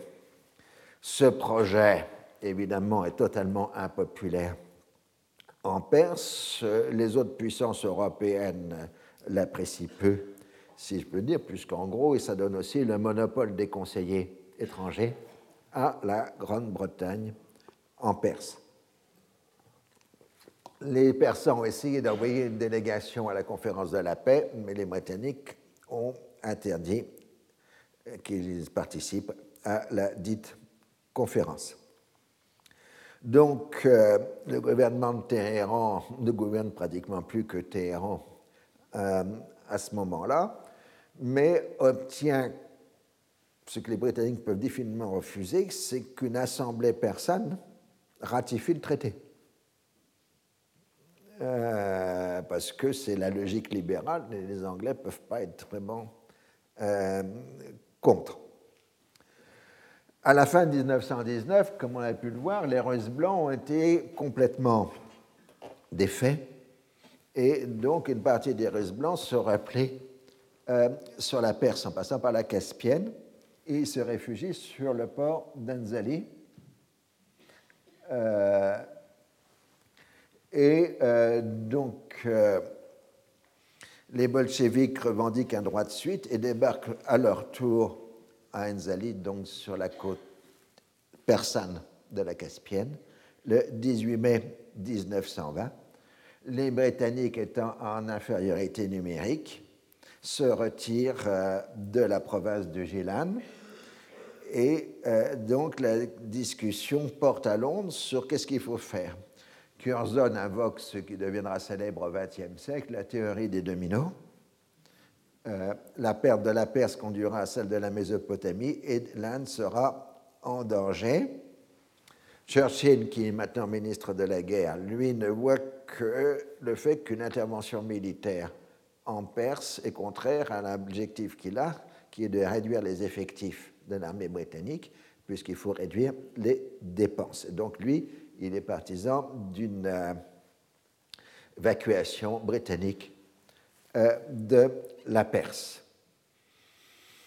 Alors, euh, les Britanniques commencent à préparer le terrain en disant qu'ils ne sont pas garants de l'intégrité territoriale de la Perse, ce qui finalement réduit encore un peu plus leur, leur popularité et les Russes proclament, enfin les bolcheviks proclament une république socialiste iranienne du Gilan.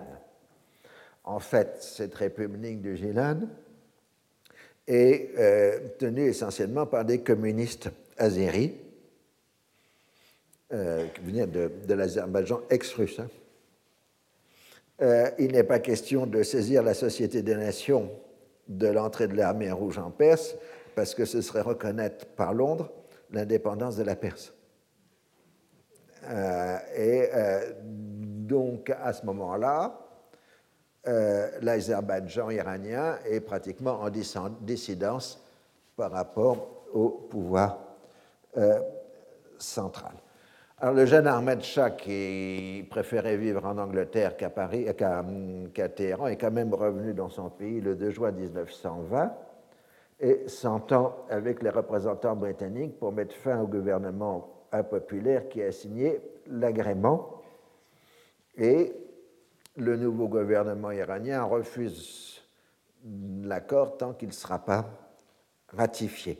Et surtout, euh, il veut négocier avec Moscou l'évacuation de l'armée rouge euh, contre un traité d'amitié. Mais en même temps, à la demande des Britanniques, les autorités religieuses chiites, persanes et irakiennes font une condamnation publique du bolchevisme comme contraire à l'islam. L'islam politique, c'est aussi une fabrication des puissances coloniales, euh, il faut bien le comprendre.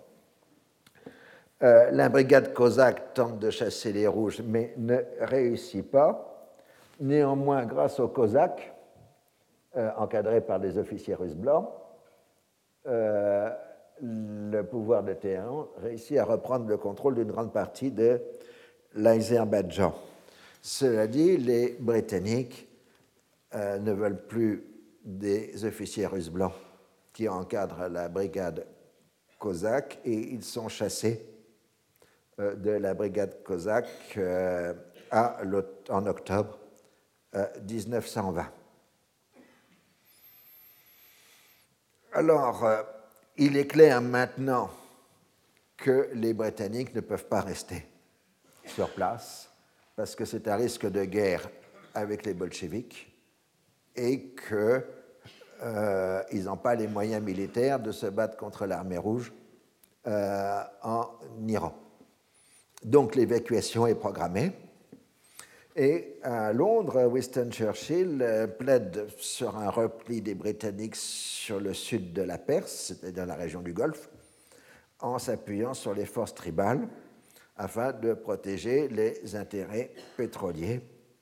Et comme Churchill le dit, il faut un gouvernement d'hommes forts, inspirant la crainte, et non de démocrates incapables de faire respecter leur autorité, que ce soit des gens corrompus et rapaces, cela n'a pas d'importance. Et euh, ça précède la formule américaine de la guerre froide qui est un peu du même genre. Euh, il nous faut des salauds, mais nos salauds. Hein? son of bitches, but oh son of bitches. Ah, bah, c'est à peu près la même formule chez euh, Winston euh, Churchill.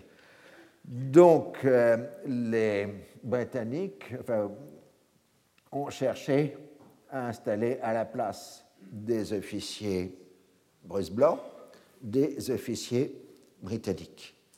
Mais le gouvernement persan s'y oppose et finalement, on a une solution euh, de compromis qui est euh, trouvée. On a trouvé un officier de la brigade cosaque euh, issu du rang, Reza Khan, qui est un homme connu par son énergie et sa détermination. Il est issu d'un milieu relativement modeste. Il a rejoint la brigade cosaque à l'âge de 15 ans en 1893-94 et grâce à ses mérites, il a accédé au grade supérieur. Et le 21 février 1920, en liaison avec les Britanniques, Reza Khan fait un coup d'État à Téhéran avec la complicité d'une partie de la classe dirigeante. Et les Britanniques, officiellement, ne sont au courant de rien, mais enfin, ils sont satisfaits parce qu'avec Reza Khan, euh, on a enfin un homme fort qui pourra mettre de l'ordre dans ce foutoir. vous avez compris que c'est Razan ce sera Razan Shapalvi, le fondateur de la dernière dynastie euh, iranienne et qui a bien accédé au pouvoir dans un coup d'État organisé en liaison avec les Britanniques. Alors, euh, après les échecs de l'armée rouge en Pologne et dans le Caucase face aux kémalistes, la menace bolchevique paraît maintenant moins grave. Alors le paradoxe, c'est que la solution va être trouvée par le legs du précédent gouvernement persan d'avant le coup d'État, qui a obtenu un succès en quelque sorte posthume par la conclusion à Moscou du traité d'amitié russo-persan du 26 février 1921. Une nouvelle fois, la République socialiste soviétique fédérale reconnaît l'invalidation de tous les accords coloniaux conclus par la Russie tsariste et rétrocède tous les biens acquis par elle. Euh, les deux parties s'entendent pour s'abstenir d'intervenir dans les affaires intérieures de l'autre, ce qui signifie l'interdiction de toute activité des Russes blancs en Perse. La Russie a le droit d'intervenir en Perse s'il existe une menace contre elle à partir des territoires persans de la part d'une puissance étrangère. Le traité est ainsi à la fois l'expression d'une relation nouvelle non coloniale entre une grande puissance et un État musulman et l'assurance d'une sécurité des frontières du nouvel État soviétique. Inversement, les soviétiques s'engagent à ne pas faire la révolution euh, en Perse. On comprend bien que ça fonctionne euh, dans les deux sens. Donc, euh, la réelle politique l'a emporté sur le Jihad Menen Moscou du congrès de Bakou. Mais ce qu'il faut voir, ça c'est l'intelligence de la direction soviétique à ce moment-là, c'est que le traité est encadré par l'autre traité qui va se faire avec la Turquie kémaliste et un troisième avec l'Afghanistan, ce qui va assurer la sécurité de la frontière sud de l'Union soviétique durant toute l'entre-deux-guerres, puisque les trois traités garantissent qu'aucune activité hostile à l'Union soviétique ne sera entreprise dans les trois États musulmans euh, qui bordent euh, l'Union soviétique.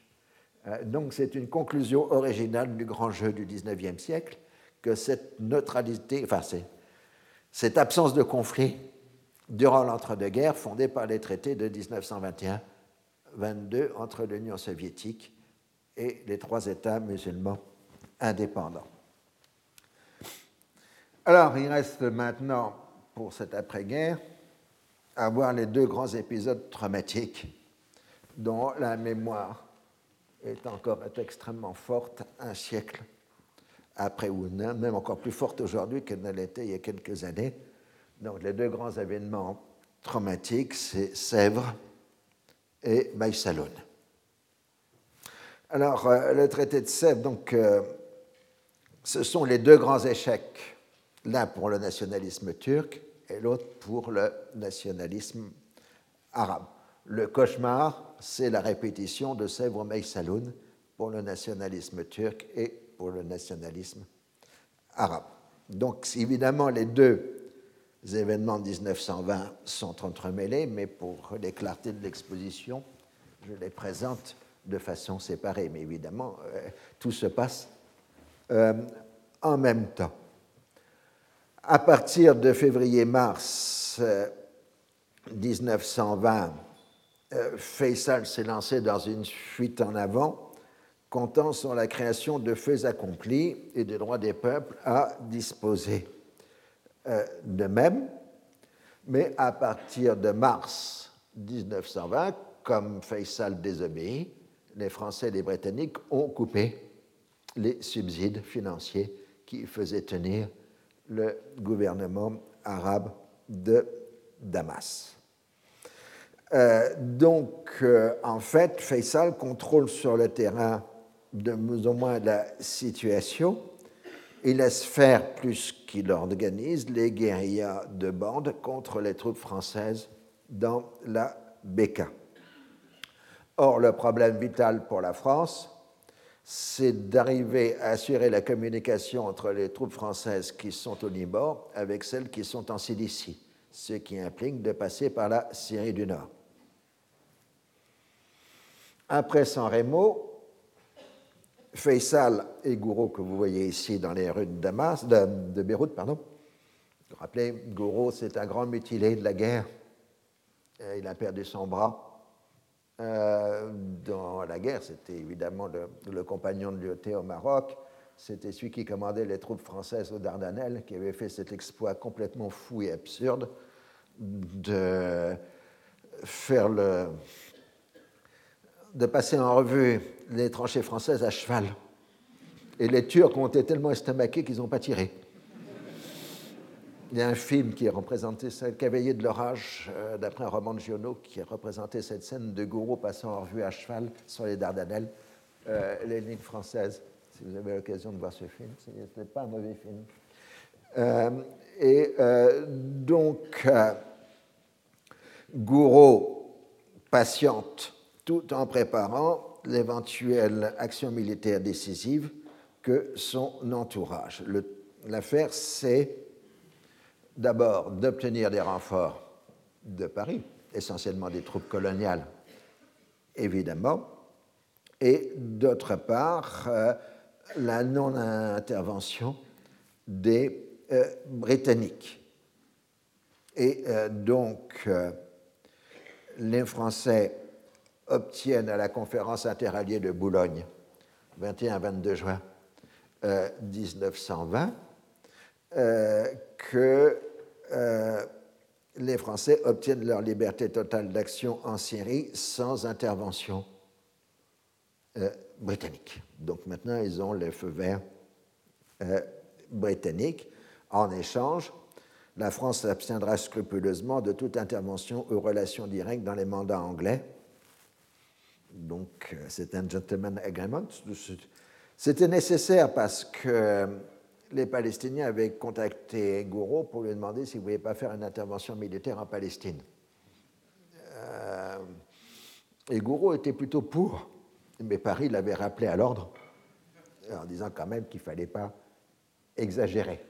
Mais les Anglais avaient une crainte de voir un soulèvement palestinien euh, soutenu par l'armée française. Hein. donc c'est pour ça qu'ils cèdent à Boulogne. les Britanniques euh, tentent une nouvelle fois de porter au nord le plus possible la frontière de la Palestine, à Boulogne, donc, euh, ce que les Français ne veulent pas entendre parler. Mais les Anglais sont décidés à mettre fin à l'administration militaire de la Palestine et un nouveau commissaire, Sir Herbert Samuel, que vous voyez ici, homme d'État d'origine juive, favorable au sionisme depuis longtemps, euh, est nommé haut commissaire. Et donc la scène est connue, le 30 juin 1920, Herbert Samuel arrive à Jérusalem, mais le chef de l'administration militaire lui tend un reçu indiquant qu'il transmet à Herbert Samuel une Palestine complète. Et Samuel signe le reçu. Euh, par contre, le 15 mai 48, euh, le successeur de Samuel n'aura plus qu'une euh, Palestine en miettes. alors, l'acte posthume de l'administration militaire britannique est le rapport sur les émeutes du Nami Boussa, qui sont un rapport tout à fait détaillé, mais dont la philosophie est exprimée par une citation française Cet animal est très méchant, si on l'attaque, il se défend. Euh, donc ça marque bien le côté plutôt pro-palestinien de l'administration militaire qui a disparu.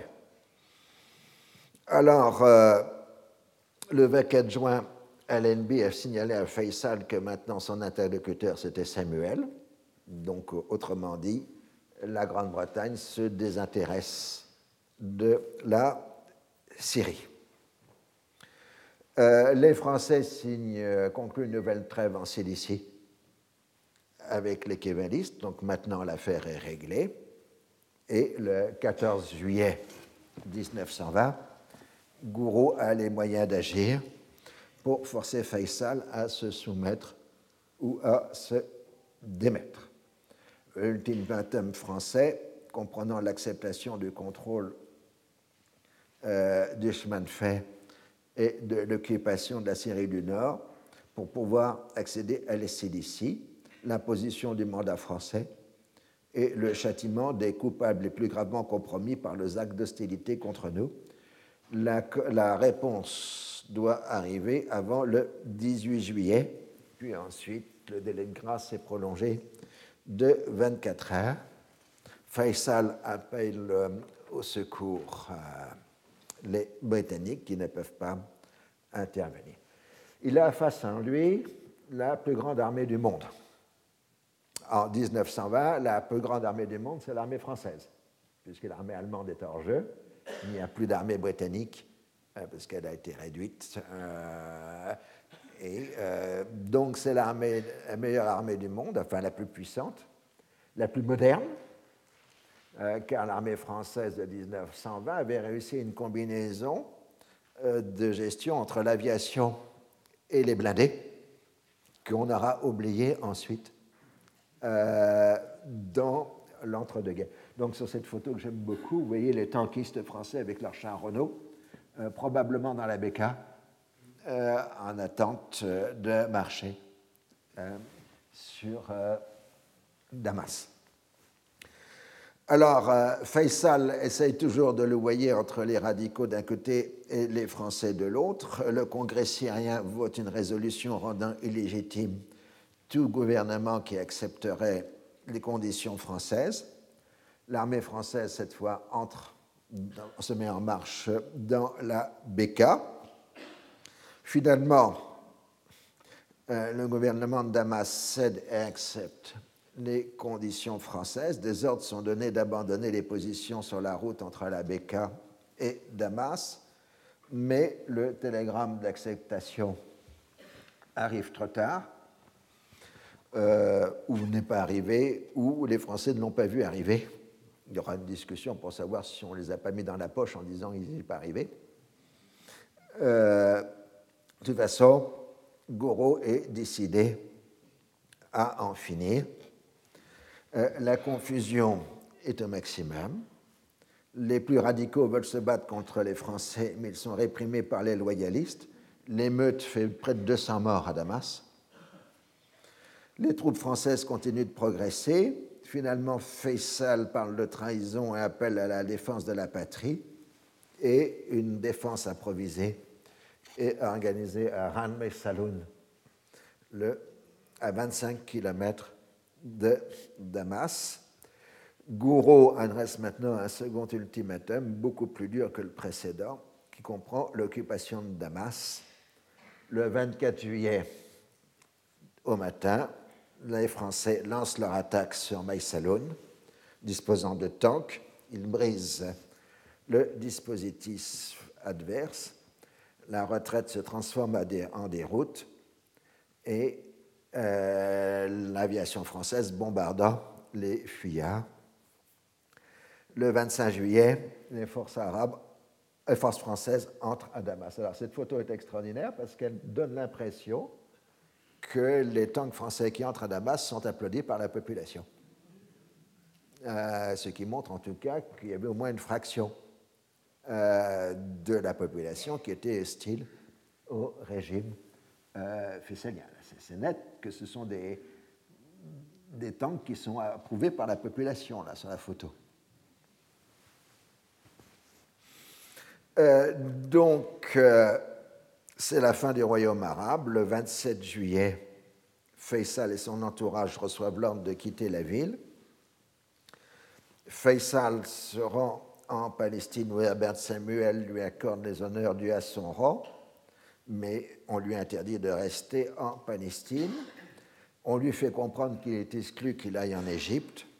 Donc, comme il ne veut pas rentrer au Hejaz où son père serait très mécontent de lui, euh, Faisal décide de partir pour l'Europe et il s'embarque le 1er août à Haïfa pour aller en Italie.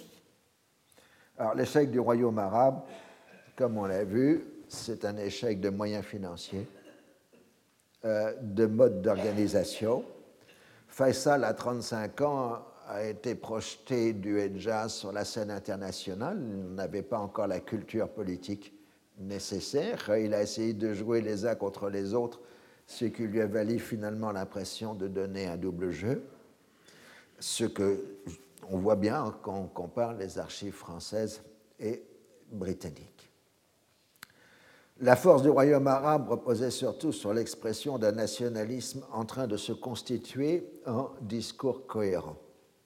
Comme la révolte arabe dont il était issu, sa faiblesse était réelle mais en même temps, il exprimait l'avenir. L'entourage de Faisal à Damas constitue une large part d'une classe politique arabe qui allait s'installer au pouvoir jusqu'aux années 1950. Euh, mais ça, ce sera pour la suite des opérations. Et je vous remercie pour aujourd'hui.